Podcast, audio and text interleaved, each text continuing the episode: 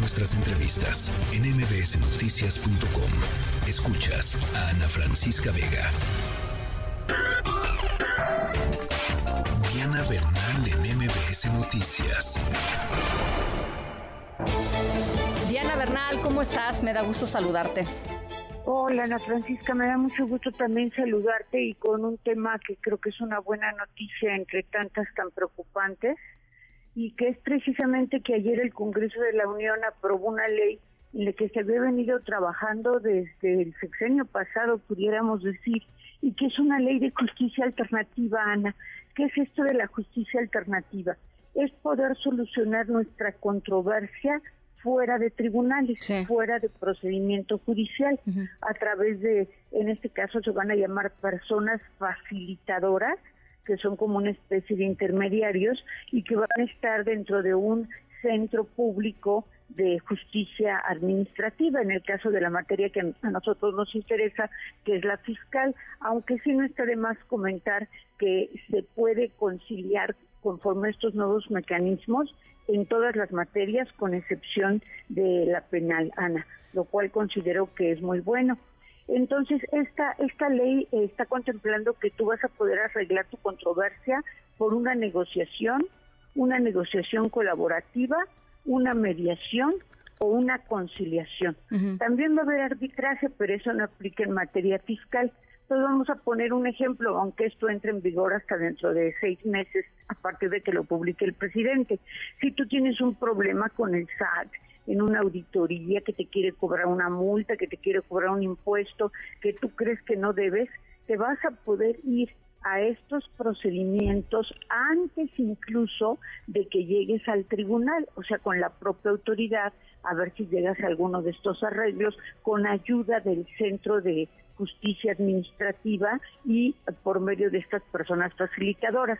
Pero lo realmente novedoso es que si ya estás en juicio, a lo mejor ahorita unas personas están iniciando sus juicios o llevan uno o dos años esperando que les dicten sentencia, pues cuando entre en vigor esta ley, aunque estén en juicio, van a poder pedir que se vayan a la conciliación, por llamarlo de una forma general, pero en realidad es a la justicia alternativa y entonces a petición de cualquiera de las partes, ya sea el contribuyente o la autoridad, el magistrado podrá remitir al centro correspondiente, al centro público, estos asuntos y allí se, se llevarán a cabo estos procedimientos para ver si se llega a un acuerdo. Lo único que sí, Ana Francisca, es que estos acuerdos siempre son voluntarios. Claro. O sea que si tú como contribuyente dices, pues yo me quiero ir al mecanismo alternativo, pero la autoridad del SAT dice que no, pues no no no habría nada. Sí, pero eso, pero, pues, ahí le das al para, perdón. no, ahí le das al clavo, Diana, porque eh, justo estos mecanismos alternativos funcionan en la medida en que hay voluntad eh, de las dos partes por eh, pues por desahogar, digamos, las cosas que se pueden desahogar de esta manera fácilmente. Ojalá que el SAT tenga esa voluntad, ¿no?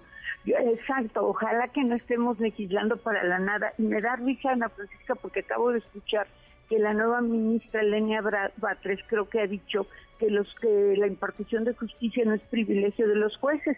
Bueno, pues tomémoslo por el lado mejor posible, que es este, que haya también la posibilidad de que nuestros conflictos en un ambiente de, de confidencialidad, en un ambiente de confianza, de buena fe, de flexibilidad, se lleguen a acuerdos. Claro. tal vez con esto sí empieza a cambiar la percepción del pueblo en relación con la justicia, ¿no? Al flexibilizarla y hacerla más operativa, pero la clave, como tú dices, está en cómo se vayan a comportar las autoridades, especialmente las fiscales.